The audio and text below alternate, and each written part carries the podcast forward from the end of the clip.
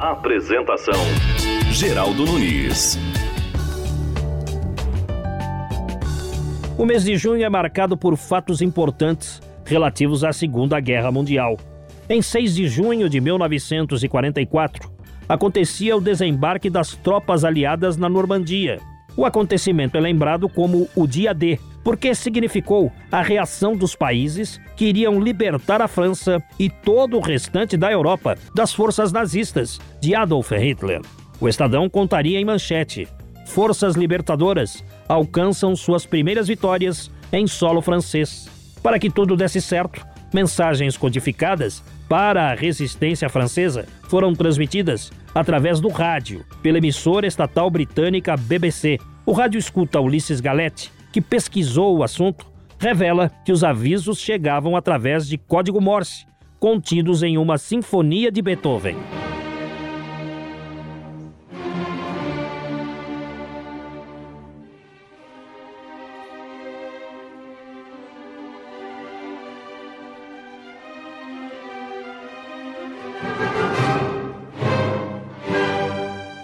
Desde o início de junho de 1944, os aliados inundaram a rede com mensagens. Em 1 de junho, sozinho, mais de 200 mensagens foram enviadas, deixando claro de que algo estava em andamento. Embora em alguns lugares o bloqueio foi mais eficaz do que outros, o ruído de fundo e estática não foram suficientes para abafar o som da Quinta Sinfonia de Beethoven. As quatro primeiras notas correspondem a ponto, ponto, ponto, traço do código Morse, correspondendo à letra V de Vitória, que eles colocavam nas transmissões. Agora, vamos diretamente ao assunto específico que você se referiu. Os chefes das organizações de sabotagem na França receberam aviso para escutar cuidadosamente a BBC nos dias 1, 2, 15 e 16 de cada mês.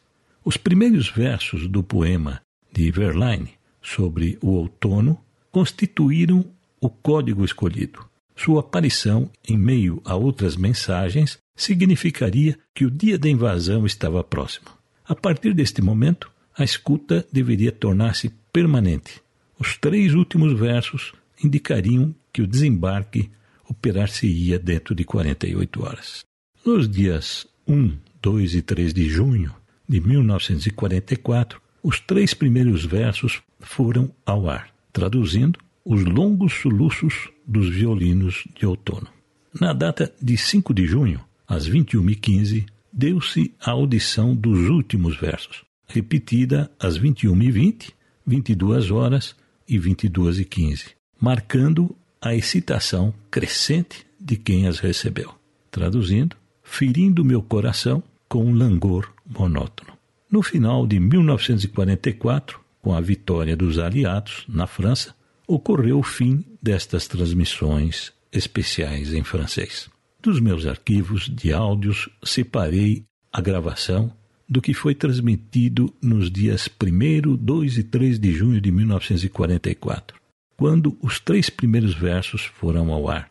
Poderão ouvir o locutor falando: os franceses falam francês, e os longos soluços dos violinos para ser decodificado como V de vitória. Em seguida, o locutor dizendo em francês o que traduzindo seria os longos soluços dos violinos do outono.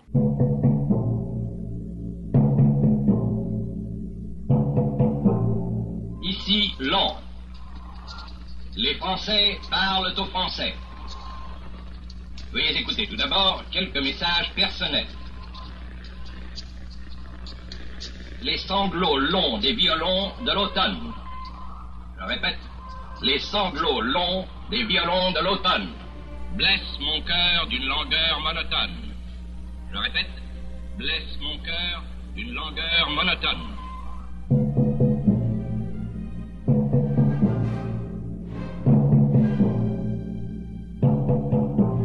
Está aí, Geraldo Nunes e ouvintes, o que eu tinha para falar a respeito. Agradeço a oportunidade e me coloco à disposição para o que necessitar em se tratando do meu hobby, a rádio escuta.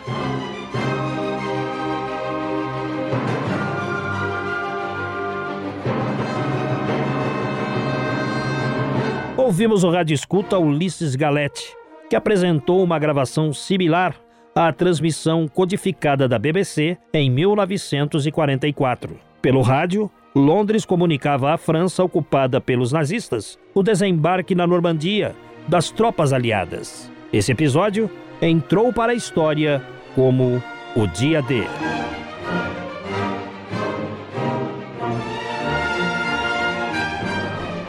Ulisses Galete é um rádio escuta afiliado ao DX Clube do Brasil, entidade que abriga adeptos do rádio em ondas curtas.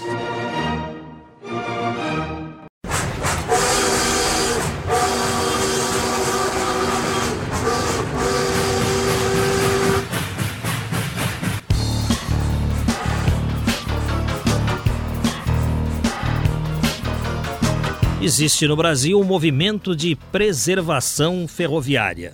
Trata-se de um grupo de pessoas apaixonadas pelo trem. Este grupo batalha pela preservação do que ainda existe e também dá apoio a novos projetos. O MPF é presidido por Vitor José Ferreira, que nos deu essa semana duas informações importantes. A primeira é que ainda existem no Brasil duas linhas de longa distância que transportam passageiros. Uma segue de Vitória, no Espírito Santo, até o Vale do Rio Doce, em Minas, e outra vem de Carajás, no Pará, e faz ponto final em Vitória. A outra informação que o Vitor José Ferreira nos passou é que ele lança em dezembro a segunda edição do livro Histórias do Trem, onde ele conta fatos engraçados ocorridos com pessoas que viajaram ou trabalharam nos trens. Assim sendo, vamos manter contato pelo telefone com o Vitor José Ferreira, presidente do MPF. Ele nos atende direto do Rio de Janeiro. Olá, Vitor, como vai? Oi, Geraldo, tudo bem? O meu abraço aí para todos os seus ouvintes e para você especialmente. E você sabe que são tantas as lembranças dos tempos do trem que a curiosidade cresce. O que, é que você fala a respeito desse seu trabalho, Vitor? Olha, Geraldo, o trem ele teve um papel muito importante no desenvolvimento do país e ele teve uma característica. Ele era um transporte na época em que se implantou monopolista e que muito verticalizado o seu processo. Então ele tinha oficinas e depósitos onde uh, o pessoal ficava junto o dia inteiro. Isso aí proporcionava então a criação de muitas histórias, né, muitos causos. Algumas histórias são verdadeiras, outras são inventadas. E, por exemplo, o, o que vai abrir a segunda edição é de um bilhetinho do Jânio Quadros, né? Um bilhete real dele. Eu tive acesso a esse bilhete que ele fez para o então presidente da rede. Então há muitas coisas assim é, espalhadas ao longo do livro e que traduzem uma visão alegre, de bom humor do processo de desenvolvimento da, da ferrovia aqui no Brasil, né? principalmente sobre o aspecto social, o seu aspecto humano. O Vitor José Ferreira, e o que é que dizia este bilhetinho do então presidente Jânio Quadros ao presidente da Rede Ferroviária Federal da época? Eu vou tentar aqui, eu não estou com o texto na mão, mas vou tentar reproduzir, mais ou menos é, foi assim. Ele começava sempre, né? Excelência, informo que estive em visita à localidade de Macaé, no norte do estado do Rio de Janeiro. Lá estando, premido por urgente necessidade fisiológica, tive que utilizar a logística dos banheiros da, das oficinas ferroviárias locais. Informa Vossa Excelência que tais dependências não são dignas de serem utilizadas por animais irracionais, muito menos por seres humanos. Solicito determinar urgentes providências para a melhoria das citadas instalações. Atenciosamente, Jane Quase completou, em tempo, informa a Vossa Excelência que pretendo em breve voltar a visitar Macaé. É lógico que, que as instalações foram rapidamente reformadas. Né? Olha, mas ele foi objetivo no bilhete dele, hein? Sem dúvida. E é. pediu providências. Pois é. Ô Vitor José Ferreira, você que é presidente do Movimento de Preservação Ferroviária, o MPF, como avalia a situação das ferrovias no país? Nós temos informações que existem ainda duas linhas de passageiros no Brasil. Mas isso é muito pouco, não? Sem dúvida, Geraldo. A nossa grande preocupação é com o transporte de pessoas, que está se expandindo nas regiões metropolitanas, os trens metropolitanos e metrôs, mas trens de passageiro de longa distância, como você mesmo colocou, sobrevivem apenas dois. A estrada de ferro Vitória-Minas, que vai do Vale do Rio Doce, em Minas, até Vitória. Então tem um trem diário, uma alta demanda e no qual a Vale do Rio Doce, que é a operadora, está investindo para transformá-lo também num trem turístico. Hoje ele é apenas uma opção regular de transporte passageiro. E o outro operado também pela Vale é lá na, na, no norte, né, sai da mina lá de Carajás, no Pará, na província mineral de Carajás, e vai até o Porto da Madeira, no, no, lá no Maranhão, próximo a São Luís. Também um trem diário muito concorrido, são os dois. E além disso, existem os chamados trens turísticos e culturais. Nós temos cadastrados no Brasil cerca de 30 trens desses, funcionam de um modo geral aos fins de semana e feriados. Vocês trabalham pela preservação do que existe e pelo surgimento de novas ferrovias. Exatamente. O nosso movimento, é, como eu lhe disse, ele não opera, ele apoia quem opera e ele trabalha então nesses dois segmentos, o de preservação, de, de resgate, preservação e valorização da cultura ferroviária e o outro aspecto é o incremento do, do transporte sobre trilhos do país.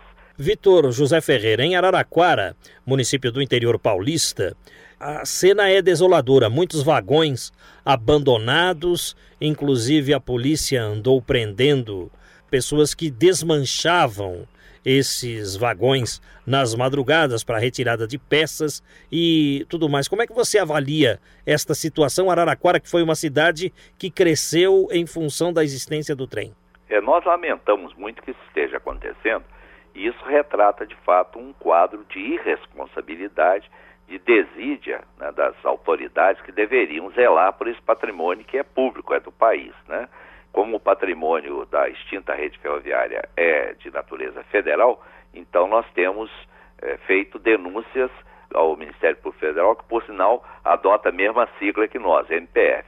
E temos tido já algumas satisfações no sentido de que o Ministério Público, ao receber as denúncias, ele intima as pessoas responsáveis e determina ah, aos órgãos próprios que façam diligências, instaurem inquéritos e até responsabilizem é, pessoas que estão permitindo que isso aconteça. Vitor José Ferreira, faça uma avaliação do setor ferroviário no sul do país, Paraná, Santa Catarina, Rio Grande do Sul. Como estão esses estados no que diz respeito à circulação ferroviária? Olha, a, situação no sul ela, ela é relativamente boa, né, no sentido de que na parte de cargas a América Latina Logística, que é a concessionária, é uma empresa muito ágil e tem crescido de forma bastante expressiva o seu transporte. Agora, sob o aspecto turístico e cultural, no sul nós temos Serra Verde Express, que faz de Curitiba a Paranaguá,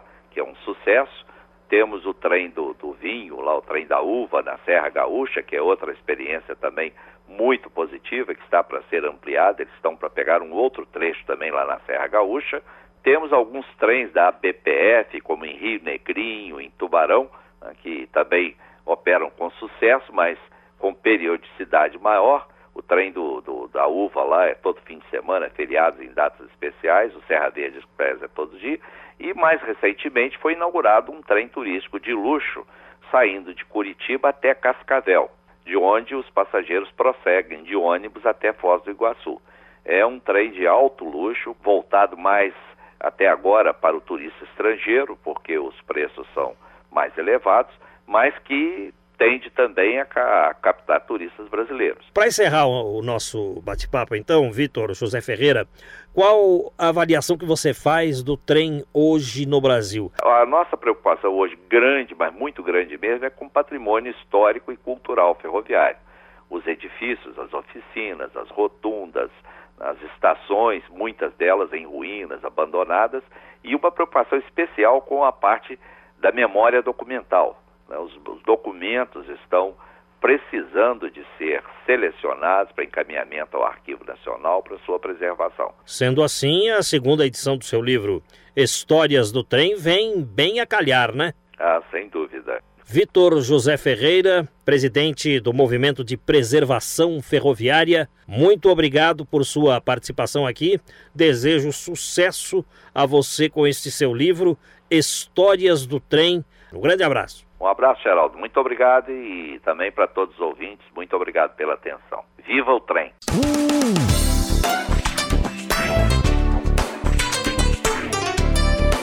Já está nas livrarias Operação Planeta Terra, um livro que não chega a ser de ficção científica, mas que procura descrever o comportamento da humanidade a quem não conhece a Terra. O livro é voltado ao público infanto-juvenil, mas também é leitura interessante para os adultos. O livro fala de habitantes de um asteroide chamado Tutats, que, maravilhados com a cor azul do nosso planeta, decidem conhecer a Terra e se admiram ao saber que, apesar de um planeta tão bonito quanto o nosso, a humanidade não se entende. O autor do livro é um francês radicado no Brasil há 41 anos e que se chama Claude Armand. Ele nos atende pelo telefone. Olá, Claude, como vai? Oi, tudo bem? Como vai? Muito bem. E você, apesar de estar no Brasil há mais de quatro décadas, Claude, carrega consigo este sotaque francês, por sinal maravilhoso. O que é que te fez trocar a França pelo Brasil, hein? Bom, estava numa companhia de seguro na França chamada AGF, a terceira do mercado francês, que tinha uma filial no Brasil chamada Brasil Seguros, que a quinta do mercado brasileiro. E em 67 eu fui nomeado aqui na Brasil Seguro para ser o terceiro homem encarregado mais especialmente da reorganização administrativa, do desenvolvimento do ramo vida e do desenvolvimento da implantação de computadores na empresa. E aí você foi ficando, ficando, e por que você colocou o Brasil como pátria definitiva que você estabeleceu a sua família, que você tem os seus filhos, o que te fez efetivamente fixar residência no Brasil? Bom, porque evidentemente quando saí da Brasil Seguros, entrei numa outra companhia brasileira, me casei novamente no Brasil, tive filhos aqui e o tempo passou, fiquei franco-brasileiro, peguei a nacionalidade brasileira. Enfim, e agora você está escrevendo livros. Operação Planeta Terra. Sim. Bom, o que, que você descreve, afinal? É um livro que fala da França, do Brasil. Que Operação Planeta Terra é essa? Primeiro, então, uh, estou utilizando um procedimento de, de trabalho nesse livro que já foi utilizado na história e por um grande escritor chamado Montesquieu, que é um filósofo, filósofo francês do século XVIII, que queria, na época, criticar a corte, os abusos da corte, o rei, etc., antes da Revolução, e inventou um livro chamado Les Lettres Persanes, traduzindo as cartas persanas. Ele inventa que tem amigos persas, persas, porque na época a Pérsia era o fim do mundo, amigos persas que descobrem Paris, que descobrem a civilização francesa da época, a sociedade francesa e suas anomalias, e ele usa esse procedimento de fazer falar os outros. E eu estou usando extraterrestres suposto, supostamente desenvolvidos e que captam nossa internet e nossas televisões para se ter uma ideia da humanidade. Então, por isso que eles abordam vários assuntos. Uh, eles se perguntam por que, primeiro, os terrestres uh, conhecem a degradação do, do meio ambiente que conhecem, porque eles acham que até um suicídio coletivo para daqui a 100 anos. E o que, que é a globalização? Por que a separação entre países? Por que tantas línguas? E principalmente, por que tantos desenvolvimentos diferentes? Subdesenvolvimento, uh, desenvolvimento industrial enorme do outro lado. Por que tudo isso? E também uh, que existe o terrorismo, por que existem as guerras, por então eles analisam as ideologias, as religiões eh, e falam um pouco do Brasil, evidentemente, no meio de tudo isso. É, você fala mais do Brasil até do que de qualquer outro lugar. O Brasil é um exemplo do, da situação do planeta Terra? Bom, exatamente. Você falou a palavra certa. Eu falei que o Brasil é um resumo do mundo quando falei do Brasil. E é verdade o, uh, primeiro o Brasil é imenso. Segundo, o Brasil conhece vários grupos sociais uh, de super desenvolvidos e atrasados. Não devemos esquecer que o Brasil, ao mesmo tempo, a nona potência mundial e também existe setor da sociedade super atrasado. Mas também, também, não vou dizer que seria normal, mas é explicável. Se você coloca o, o mapa do Brasil em cima do mapa da Europa, não esquecemos que você vai da Suécia até o Senegal na África. Então, evidentemente, seria um pouco normal que com tantos climas, tanta latitude e longitude, ou haja um pouco reflexo, o reflexo do que existiria no mapa que cobriria da Suécia até a África. Então o Brasil tem um pouco de África, tem um pouco de Suécia, tem um pouco, um pouco do meio de tudo. E você dá bastante atenção também à questão religiosa. Você explica, inclusive, o nascimento das religiões em seu livro Operação Planeta Terra. Por que você buscou esse lado? Busca, busca esse lado porque uh, quem examina o planeta Terra vai ver que a religião ocupa um lugar de destaque em todos os países do mundo. A religião está presente em todos os lugares. Evidentemente, são várias, re, várias religiões. E você disse também que no Brasil, se não me engano, há 47 religiões uh, dentro do Brasil. Sim, eu conto também as religiões adventistas, todas essas religiões uh, que nasceram depois e que são um des, que constituem um desvio do cristianismo. Todo mundo no Brasil é livre de praticar a religião que quer. Não é o caso de países bem menores, do Oriente Médio, por exemplo, onde 15, 20 religiões se massacram permanentemente.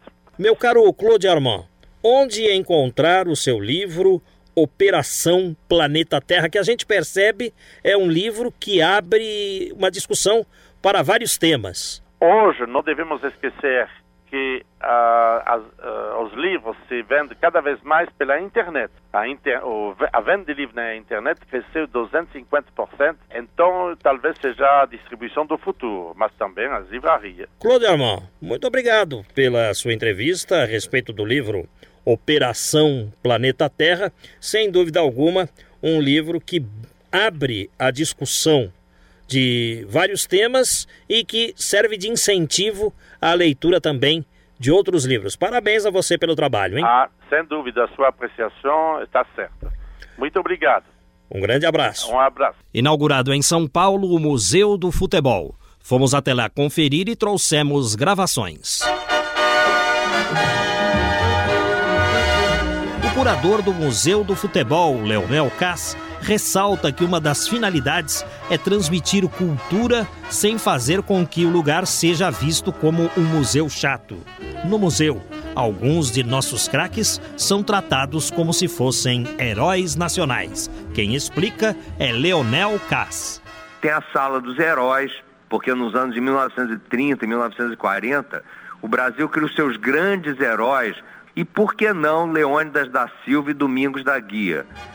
Já que Leônidas da Silva é lembrado como herói, que tal ouvi-lo marcando um gol de bicicleta? Entra de bicicleta! Gol! De bicicleta! 1 a 1 no marcador! Leônidas empatou a peleja em bicicleta! Há também uma sala dentro do museu dedicada ao rádio. Quem avisa é Leonel Cass. A sala dos rádios, onde você vai poder ter acesso também interativo ao gol narrado por Fiore Giliotti, por Osmar Santos, por Pedro Luiz. Assim sendo, vamos ouvir algumas vozes que já fazem parte da história do futebol, como por exemplo Pedro Luiz.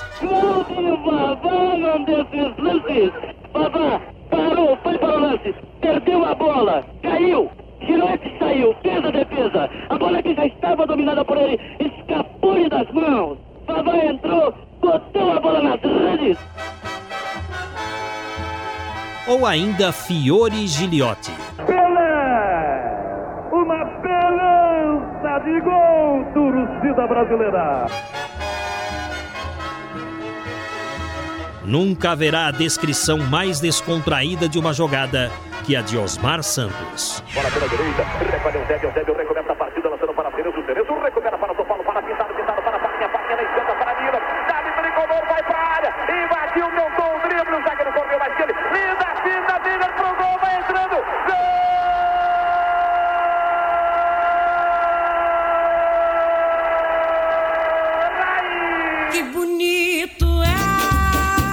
Brasil todo está de parabéns, porque tem agora um museu do tamanho da grandeza de seu futebol, que é de todos os tempos.